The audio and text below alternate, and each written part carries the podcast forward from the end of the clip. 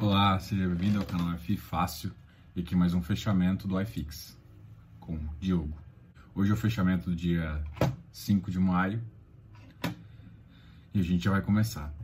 Antes de mais nada, eu queria lembrar vocês, se inscreva no canal, no final do vídeo dá um like, fica aí até o final que a gente sempre traz conteúdos interessantes.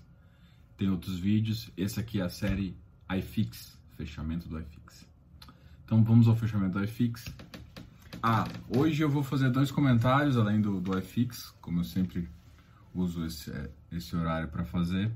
Um vai ser sobre uns livros que eu estou lendo, que é de valuation, e, e, o último seja foda, né?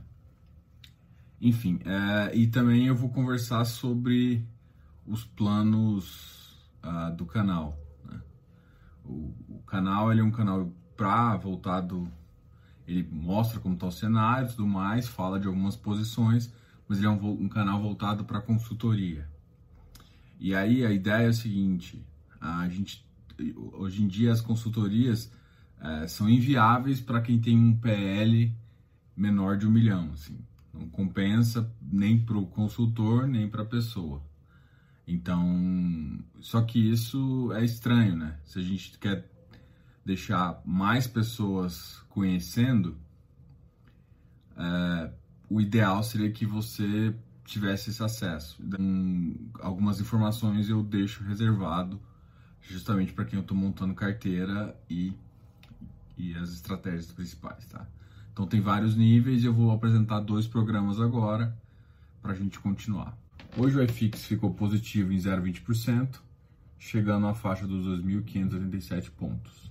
Vamos falar agora da cesta de ativos negativo, depois a gente vai para a cesta de ativos positivo.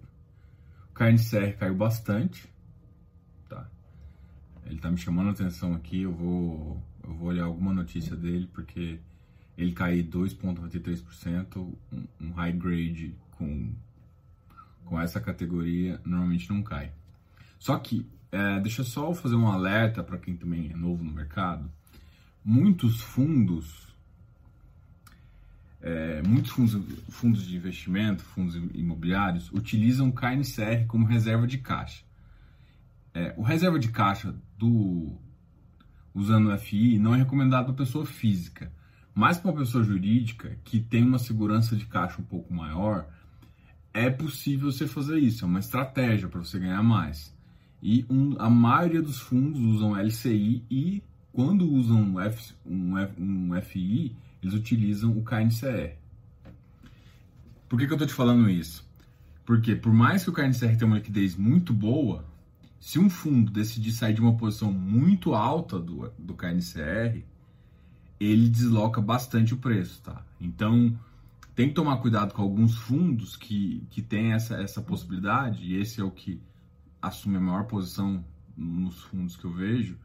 Então, se um fundo que, quiser desfazer de uma posição alta, ele vai deslocar o mercado bastante, tá? Então pode ser que tipo não seja notícia, seja alguém desfazendo o papel.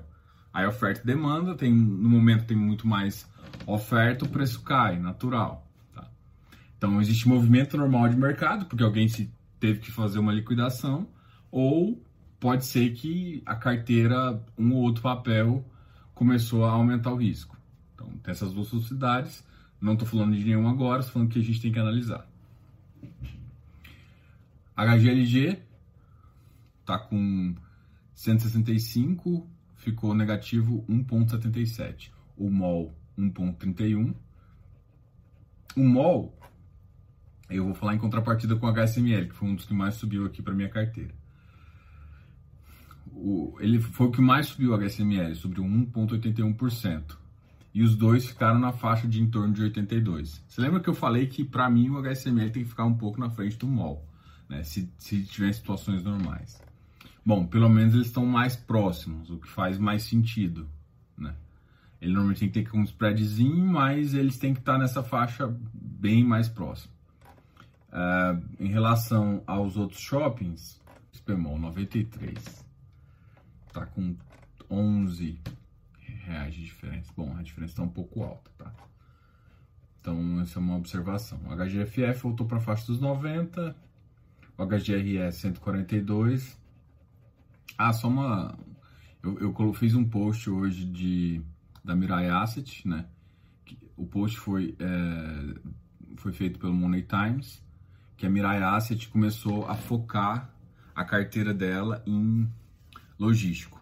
Muito provavelmente não é logístico industrial, é logístico voltado para e-commerce e, e, e, também acesso a, a, varejo, né? O que faz com que tenha mobilidade. Por que eu falo logístico não voltado industrial? Porque logístico industrial é, a gente ainda pode ter alguns problemas e é os que vão sentir mais problema, que vão sentir mais economia. E quando eles sentirem, se tiver algum uh, se tiver alguma quebra da empresa, é o que mais demora a alocar. Então, é, os ativos, se você for entrar em galpão, toma cuidado com essas, com essas questões aí. Então, entre em logístico, logístico, e, e alguns tem carteira mista, tá? Tá misturado industrial com logístico. Então, você tem que avaliar qual que é o risco de cada e tudo mais, antes de fazer isso. E aí, por que eu tô falando da Mirai Asset? Porque ela, ela tirou da carteira hoje o HGRE, tá? Ela tirou o HGRE da carteira e entrou com um KNRI e um outro de logístico lá. Ok? Bom, essa aqui foi acessos negativos. Ah, deixa eu só falar do HGCR também. O HGCR voltou para a faixa 97. Então, assim, ó, KNCR e HGCR caíram, que são high grades. Bom, já é de se olhar. Deixa eu só olhar o Canip, que ontem tinha subido bastante. Canip manteve, o Jeep caiu.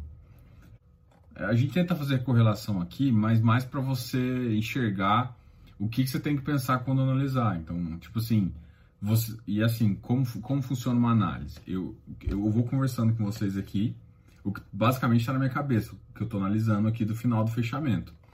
E tudo que eu, eu falo de alerta com vocês, eu, eu tomo nota e eu vou estudar e vou ver se realmente é uma coisa interessante ou não, entendeu? Para a gente pensar numa entrada ou numa saída, ou para colocar uma flag nesse papel para acompanhar mais de perto.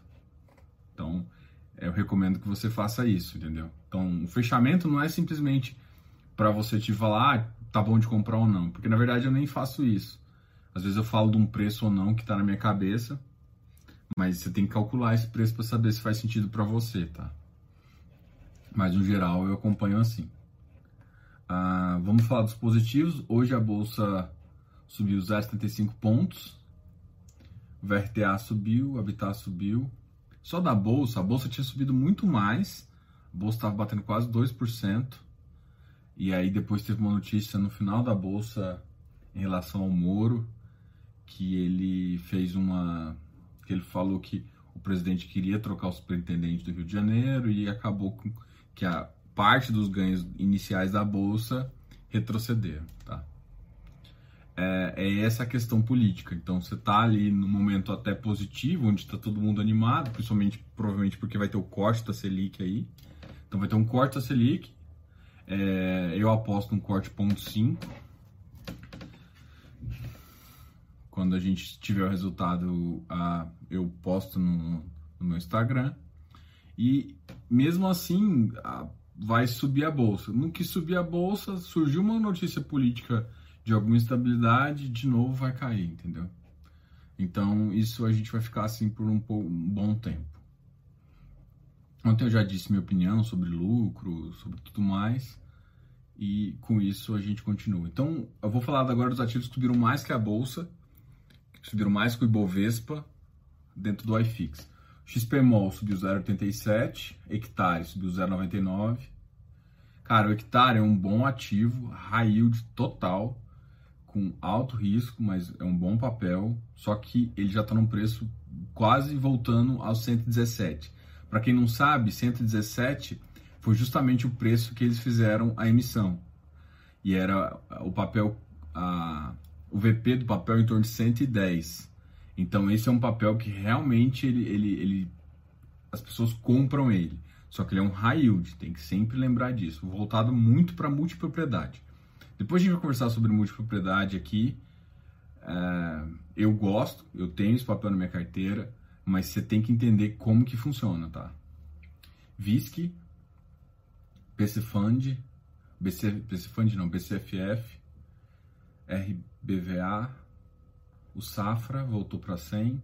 O Safra ele fica ali, vai para 102, cai 100, 98. Então assim, ele já já tá nessa faixa de acomodação. Por exemplo, tem uns que não chegaram em faixa, não tiveram uma faixa de acomodação, você fala assim, nossa, eu não, não entendi o preço dele ainda. O, HMS, o HSML é um deles, ele já foi para 84, já voltou para 80, já foi para 78. Então ele não está num preço de acomodação ainda. Então ele é mais se você quer, uh, você não gosta de ficar negativo no seu carteira, ele é mais difícil você ter porque você não tem uma referência. O Safra você tem uma referência, então a referência dele é em torno de 100. Não estou falando que isso é o ideal para comprar, né? Mas a referência do mercado hoje é em torno de 100. Se é justo ou não, aí você vai avaliar. Um BCFF 85, o VISC 97. O VISC está entre também entre 96 e 100, 102, eu acho que foi o maior preço que eu vi dele esses tempo atrás. E essa aqui, pessoal, foi a carteira dos do iFix. Agora, eu comentei com vocês que eu ia falar de dois livros. Um, um livro que eu estou falando, é, um livro que eu estou avaliando, é de valuation. Por que, que faz sentido você... É, por que, que eu estou estudando isso? Ah, esse valuation, existem dois tipos de valuation, né? O que você vai... Normalmente a gente vai fazer por, por, por fluxo é, de caixa. Tá. Fluxo de caixa futuro. Mas depois a gente conversa exatamente de, de como é feito o valuation. Mas assim, por que, que eu estou estudando? Eu estudava porque, por exemplo, é, tem o valuation que você faz quando você quer avaliar uma ação e tem um valuation que você faz para avaliar uma empresa real, uma limitada que não está na bolsa e você quer fazer para poder fazer uma venda ou não. É, eu estou fazendo, estudo desse tipo entre parâmetros, é muito próximos parâmetros, então esse livro ajuda. Se você tem tendência, eu vou colocar o livro aqui do lado. Você tem é, interesse de conhecer mais sobre valuation, ele te ajuda a entender um pouco de ação, mas eu também eu sugeri um outro que eu vi que é muito bom sobre ação, tá? Que é ele evaluation justamente para você definir preço de ação. Então, é, ele vai pegar balanço, ele vai ter essa, toda essa informação, mas o, o foco dele é definir um, um valuation, um preço da ação. Enquanto o outro foco do, do outro valuation é você definir um preço para uma empresa para ela ser vendida ou comprada. Então tem essas duas possibilidades aí. Eu estou trabalhando mais nesse outro foco, porque ah, eu trabalho também com consultoria financeira. É, essa é um dos estudos, então o que eu quero falar aqui é, continue estudando também, se tiver alguma dúvida sobre isso, a gente vai fazer, vai, eu vou trazer um estudo para vocês de um valuation de uma ação do setor que eu mais gosto. Um outro livro também que, que, que às vezes eu, eu gosto de ler entre, entre um estudo e outro, porque esse aqui é mais focado em estudo, é o Seja Foda, assim. Esses dois foram os dois livros que eu comentei sobre, comentei hoje de manhã, né, porque eu, que eu realmente estou lendo, eu acho que isso faz parte, tem que sempre se manter é, atualizado, estudando, isso faz parte de uma excelência, tanto como empresa como, como quanto pessoa. E agora, por final, eu vou comentar sobre como eu tenho uma empresa, aqui a gente faz o canal. O canal é para uma divulgação gratuita de informação, para tentar nivelar em termos de educação financeira. Então, em termos de educação financeira, eu te dou algumas informações. Só que assim, é, se você for olhar, consultoria real só vale a pena para quem tem PLs de 1 milhão a 5 milhões. Na verdade, 5 milhões é o ideal acima de 5 milhões. E assim, só que muita gente precisa e não tem. Então, a, eu desenvolvi esse produto, né, que é essa consultoria digital, justamente para atender pessoas com pele muito menor. É claro que você tem que entender que o, o, o custo disso não pode interferir muito no seu lucro. Você tem um lucro ainda muito baixo, ainda você está investindo ainda muito pouco, não faz sentido. Mas você começa a investir mais principalmente você que é iniciante, é interessante ter o acompanhamento de alguém mais experiente no mercado, entendeu? Esse é um acompanhamento digital, então faz, é, não é exclusivo, é um acompanhamento de um time, né? E é, acompanha várias pessoas, mas ele te dá informações extremamente relevantes e que te ajuda a tomar uma decisão melhor. E eu estou gostando bastante disso, o, o, o feedback que eu estou tendo é bem legal. Então eu decidi falar com vocês. Então, vocês que veem o iFix aí todo dia, tiver algum interesse, manda um e-mail para o canal e a gente consegue bater uma bola. É, de qualquer forma, as informações estão todas no site do canal. E eu agradeço aqui vocês pela atenção. Valeu, até mais tarde, até a próxima. Tchau, tchau.